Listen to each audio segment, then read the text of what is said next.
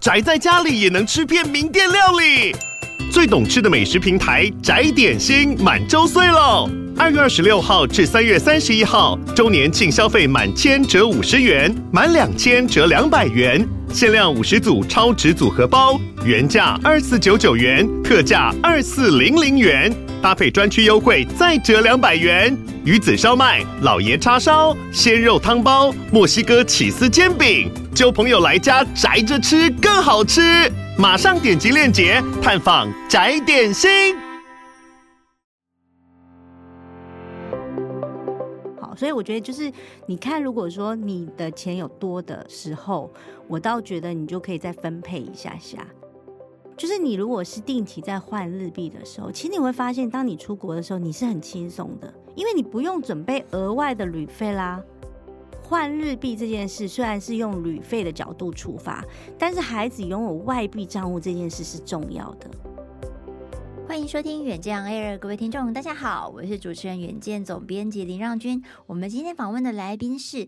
爱玩钱网站的创办人，他也是亲子理财专家马哈老师。马哈老师好，哎，各位听众大家好，好哦。上上一集马哈老师有帮我们来讲解，就是说我们现在要怎么存教育金，对不对？然后还记得吗？有这个五位是存一年存百万教育金哈，但是我们没有是非常鼓励啦，这个是看大家自己的一个规划。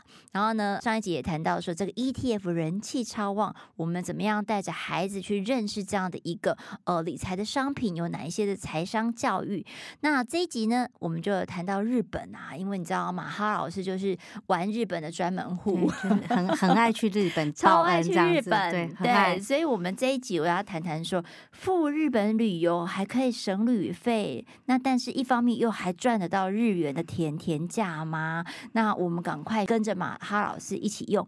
外币的账户来付款换汇吧。那首先呢，我们来谈到日本哈，去日本玩到底有多好玩？你今年要去几次？我今年应该会去三次，欸，哎，三次。请问是分别是什么样的时段？应该是就三月赏樱嘛，不是大家都要去赏樱嘛？然后可能就是。陪我儿子四月 再去一次，因为他今年考试考完之后，他就说他觉得他的时间可能四月份比较 OK。哦，他考完学测了，对，考完学测了。哦，对，然后另外一次可能是在十月吧，嗯，对，十月的时候去赏枫。是不一样的，这个春夏秋冬都可以安排一下，对对对，只要你想去日本，随时都有借口，啊。对，对对，然后但你口袋一定要有日币，而且是 便宜的日币。对，这老师帮我们拉回主题啦，一定要便宜日币哦。对，因为像老师，你都是怎么样换日元？哎，啊欸，其实我之前有讲过，我们其实很固定，每个月都有编列旅游基金嘛。好，嗯，但是我并不是，比如说我这个月要存一万，我这个月就直接换日币了。好，我通常会看，就是当日币出现甜甜的价格，我们的甜点价格可能是在零点二一到零点二一五之间的时候。我们大概就会开始换，有时候可能是一次换三万台币，等之于三万台币的日币。好，有时候可能就换两万这样子。但因为最近你知道甜甜价一直出现，你知道吗？换到我自己都觉得快没钱了，就是可能会觉得说，哎，怎么一直都甜甜价？怎么一直甜甜价？就换到了这个七位数的日元，怎么回事？因为我们这一阵子台币也有一段时间蛮强的嘛，对吧？对对，从三二又到三一点多嘛，又到三十嘛，所以这个蛮强的，你知道吗？是又更明显的。一点哈，就舍不得，手一抖又换了一下，这样子哈。对，那所以呢，这个除了这个日元的汇价哈很甜之外，最近日股也是创三十四年来新高哎。对啊，哎，我就是同场加映一下，老师你看一下日股到底怎么回事？哎，其实我觉得你看嘛，我后来有个朋友就跟我讲，我自己很认同，就是巴菲特去哪里买你就跟着去，你知道吗？其实你跟着去，你基本上你赔钱的几率几乎是零哎。对，我他真的是把日股 买起来，没错，我跟大家说，这个巴菲特他不是今年才开始买，对，他是在二零二零年就开始，疫情期间他就大手笔斥资六十亿美元哦，他是买日本，而且是买了五大商社，全部都有他的，而且他超强的，他是在日本直接发一个债耶，直接收日币，然后买日股。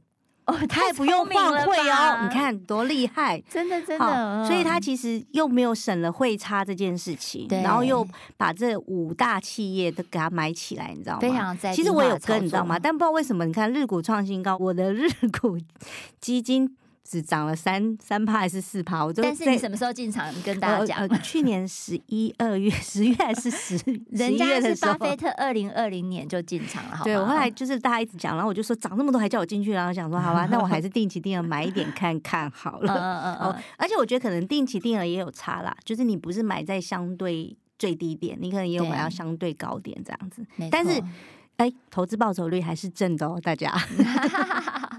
对，所以这个日股的走势啊，老师看今年呢、啊、还有没有这样一个涨幅？因为其实我觉得应该近一年来，因为我们现在录音的时间是元月底嘛，哈，它比如说像是日经二二五指数近一年的涨幅就超过三十八趴，哎，好，其实我觉得，因为他们已经没落三十年啊，没有没落很多年，失落对失落很多年了，所以我觉得他如果整个经济起来，我觉得巴菲特不会再买一个标的，可能两三年后就撤出了，他们通常都是比较长期投资。除了我们之前的台积电 哦，那如果是以这样的角度来讲，我觉得日股应该还是会越来还是有一些行情这样子。嗯，对对对，我个人觉得我们台股也蛮厉害的，所以你就考量一下，就是说。你有多的闲钱，然后你想把钱再放在海外一些地方，那你海外一些地方，美国你一定要放的嘛？好，全球股市美国马首是瞻，对不对？那你如果觉得说，哎，好啊，那我可能呃日股我也放一点点，好，那之前印度不是也涨很多嘛？好，所以我觉得就是你看，如果说你的钱有多的时候，我倒觉得你就可以再分配一下下。但是如果你的钱没有很多，像比如说我小孩可能真的就只有投美股跟台股，还有债券啦，其他日股他就没有投。好，就是你可以看一下自己的状况。但是我是觉得长线来讲，日股应该还是有行情啦。长线来说了哈，对，其实远见杂志 我们在这个远见数位平台上面都有一些相关的文章啊哈，其实也可以去参考，或者呢，你就是去找这个马浩老师的粉专，然后或者是他的这个爱玩钱的网站啊，Money Bar 的网站，其实都有一些相关的投资的建议。那我们现在就看着这个日元谈回来，日元哦哈，我们等一下会谈到一些比较操作面，就是你去那边消费哈，怎么样去使用外币的账户。那但是这个呃日元的汇价。那大家就会在问呐、啊，就是去年确实很甜呐、啊，嗯、动不动就是它又走贬了，对不对？嗯、可是今年的一个势头好像就比较不是这么一回事了。嗯、呃，应该是说。因为本来有一段时间它就由贬转升嘛，哈，因为那时候就说那个日本央行哈，它要开始干预了，好，大家就觉得说啊，那看贬这件事情就不见了。然后因为他们一直都是比较宽松的一个政策，超级宽松，对，所以大家就觉得预期它可能要升了，所以钱就赶快回去。可是后来发现，哎，也没有。其实他们的通膨算是控制的还算好，因为他们在十二月公布的 CPI 是二点三。然后他们当然也是，一样也是希望理想是达到两趴嘛。可是因为两趴、啊、很标准、欸，对，两趴的二点三应该还好啊，没有差距很大。嗯、然后所以他们就觉得说。通膨的这个状态还是在他们可以接受的范围之内，所以他们就没有想要进场干预。哦，那只要他没有迫切性去对对对，然后他没有很想要进场干预，然后他的宽松这个政策暂时又没有改变的话，其实我觉得日币的甜点价应该还是可以。看得到，还是可以持续。对，而且我觉得可能到上半年都还有机会这样、嗯。对，而且我觉得其实是这样，就是像呃，就是偷学马哈老师嘛，就是他现在有一些这个呃呃还不错的这个区间啊，比如说零点二一到零点二一五哈，那你可能就是进去换一下，换一点。对，然后可能就是比较是大一点的单笔的一个换汇，那这样你就不会就是一直很烦恼说到底它今年中以后啊会不会升息啊、嗯、怎么样的？我们其实换汇真的很单纯，就是我们在想说，好，我们今年会去日本，我们明年也会去日本，我们后年会去，就是我们每年都会去日本，嗯、那我们只是。再看说，哎，那我们每年会去日本，我们大概一年会花多少钱？我们就开始换。那唯一会有的差别是，如果它真的突然没有甜甜价，或是我看起来它就是不再会有这么便宜的日元的时候，嗯、我们那时候才会想说，那是不是一次要换？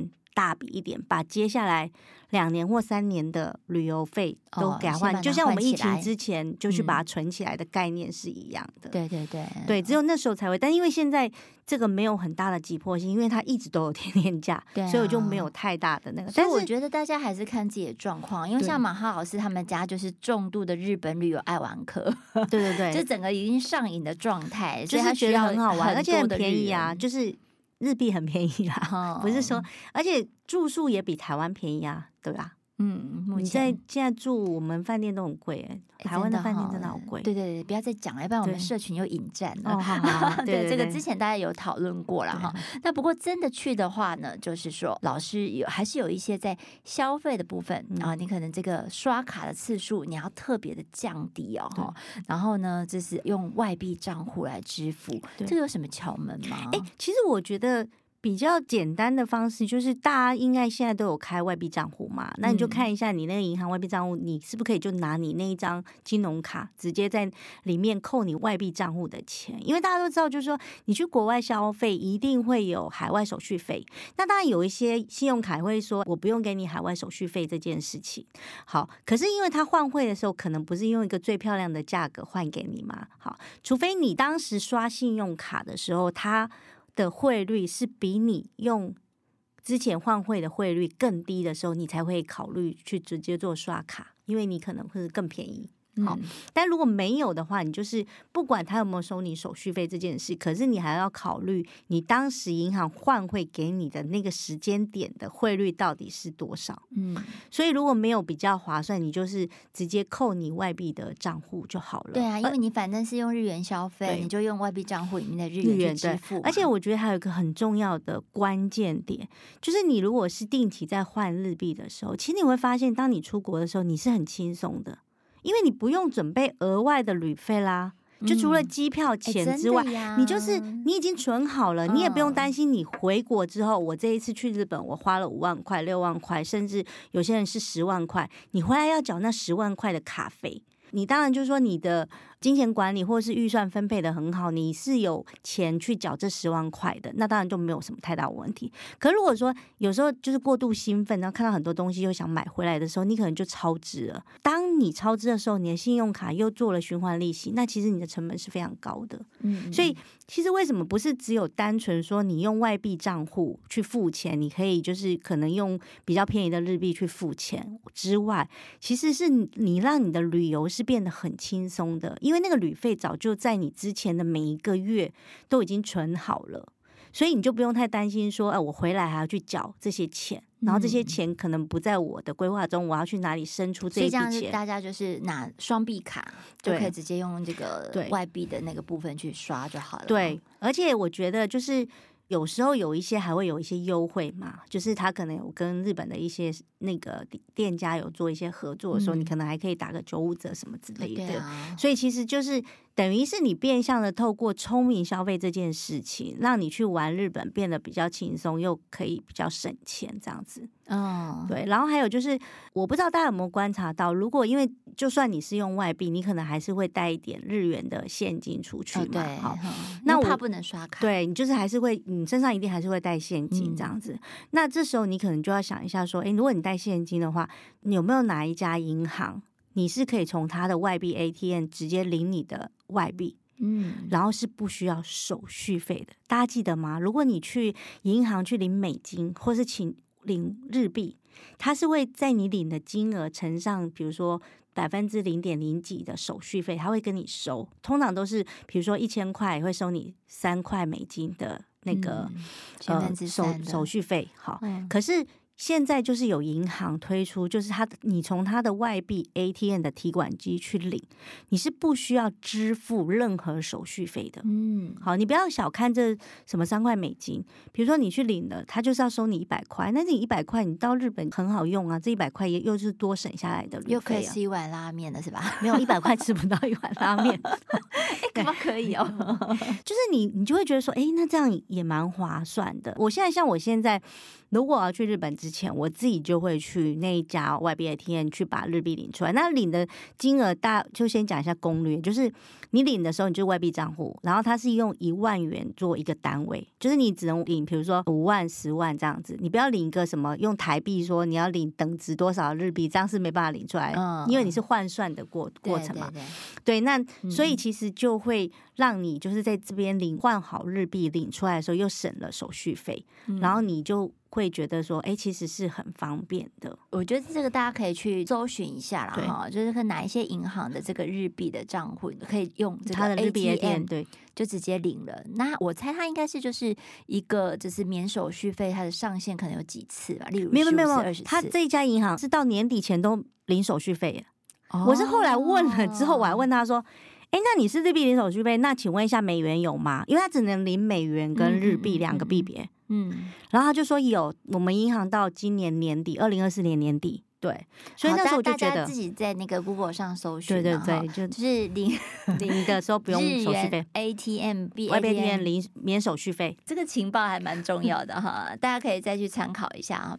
那所以这个呃，哎，那我们就讲完了，这外币就这样解决啦。去日本的话，没有没有没 有，其实你就是当然就是你做外币之后，其实我们教孩子理财不是只有就是换汇这件事情啦，嗯、就是我自己个人觉得就是说。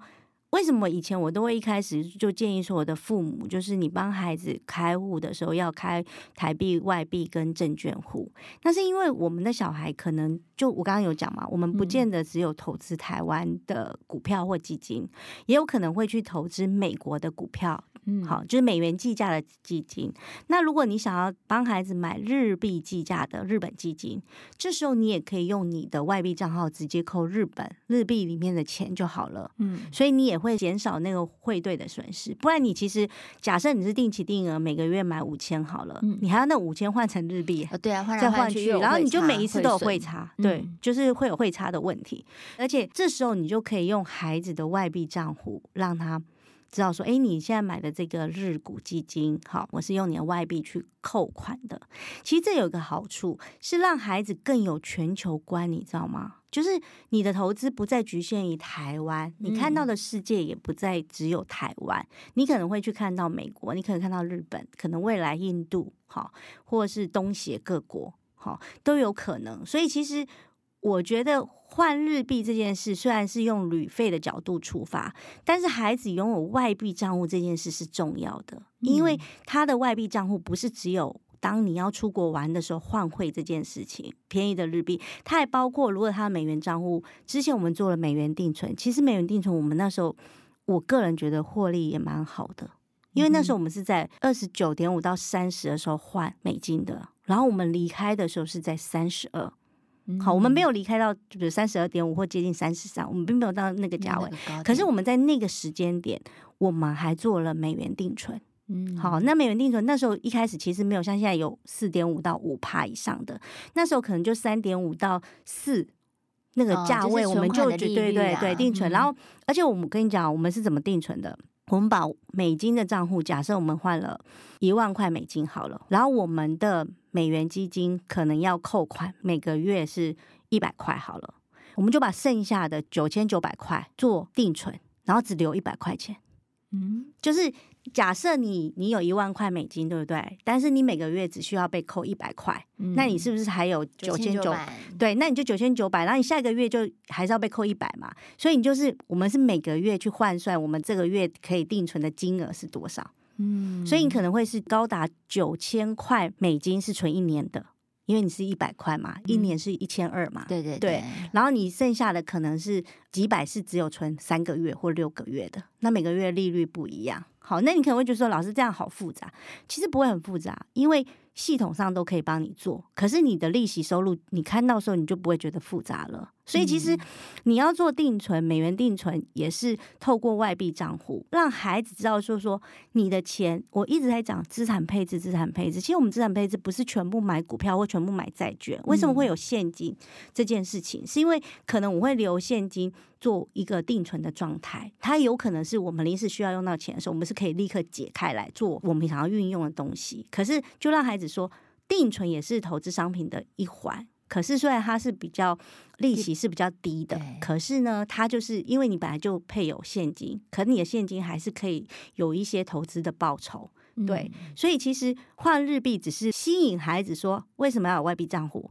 因为我们去日本玩的时候，我们可以换到便宜的日币，我们可以多吃几碗拉面，好，你去环球影城的票可能是当时换的赚的，好，我们的成本很低。嗯、可是接下来其实你是要告诉他说，你看未来你要去买日币计价的日本基金，或是在买美元计价的美元基金，或欧元计价的欧元基金，我们就可以用外币账户去做这件事情。嗯，所以其实是不是单纯就是好跟孩子说，哎，有了外币账户就是去玩这件事，其实是后面有很多的东西都可以透过你的外币账户去做一些呃教学投资理财的概念。对，大家有没有发现到，就是那个亲子理财专家他的世界观，就他教养小孩的方式就是不太一样，对不对？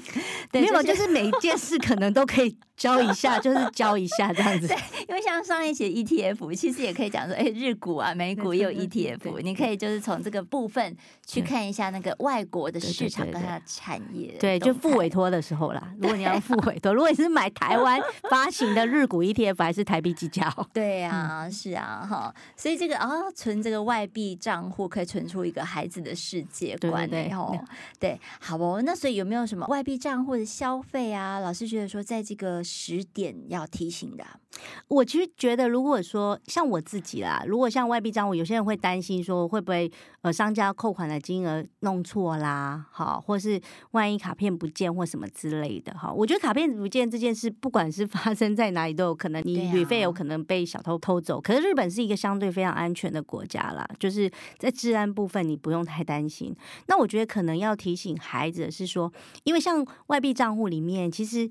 你的孩子如果呃，我相信国中以后你都会给他手机了，嗯，好，当你给他手机的时候，我就建议你帮他开通那银行，你就让他去下载那个银行的 APP。好像我儿子现在就有，然后他就可以去看到他银行账户里面他的台币账户有多少钱，他的外币账户有多少钱。我们在消费的时候，其实我们刷卡就是卡片给他消费完之后，我们的 APP 里面其实就已经出现了，当这一笔扣了多少的日币，嗯、那你马上就可以确认说，哎，你的刷卡金额有没有问题？这样子收支的状况，对，马上他就会明细就，因为他是直接从你的账户里面扣掉嘛。嗯、就像我们，如果你汇款出去，你如果线上汇款，他马上就从你的那个对啊里面的金额直接扣掉五千或一万，看你是汇多少钱出去。对对，所以其实你就马上或者是赖上面，他就会马上对对对，他就会马上看。所以你其实就。不用太担心了。那当然，你还是要提醒孩子用卡的安全嘛。就是你可能比如说卡片不要离身啦，然后绝对不要把卡片就是拿给他去借。我自己在海外是通常是拿着，不管是信用卡或是金融卡，我都是到柜台去的，我不会直接把卡片交给那个人。因为我觉得那个就是有风险，对，你要盯着他，不要离开视线。对对对，尤其你是在国外，嗯、对对对，就算他们其实是一个很安全的国家，可是你也不知道会发生什么事。最安全的方式就是你盯着看，你就不用担心说到时候他会多刷或是什么之类的。因为到时候你人回到台湾，你还要去处理国外的事情，是很麻烦的。而且它不算是信用卡的争议账户哦。他是直接扣你金融卡里面的钱啊，是是，对，所以你其实要去追回这件事是有难度的，嗯，对，所以你就是现场看清楚。然后确认没有问题再离开这样子。嗯，对，我觉得这个提醒也是蛮重要的哈，因为接下来就是二二八的假期了，哎，相信很多人是不是就准备要出国，或者已经在路上了，然后、嗯、或刚回来，或者是刚回来，没错。所以这第一季真的是日本有很多好玩的，因为有赏樱的这个主题嘛，对不对？啊，好羡慕马哈老师哦，就是你也可以安排，你也可以安排规划要三次，可是我们再怎么样也不能三次的，因为你太忙了。对，好，就是告诉大家，这个自己的 schedule 要自己管理，自己调整，该放下还是要放下哈。嗯、今天非常感谢马哈老师帮我们带来这个日元换汇的分享，好，谢谢浪君。那也欢迎大家持续锁定远见 on air，帮我们刷五星评价，让更多人知道我们在这里陪你轻松聊财经产业国际大小事。下次见了，拜拜。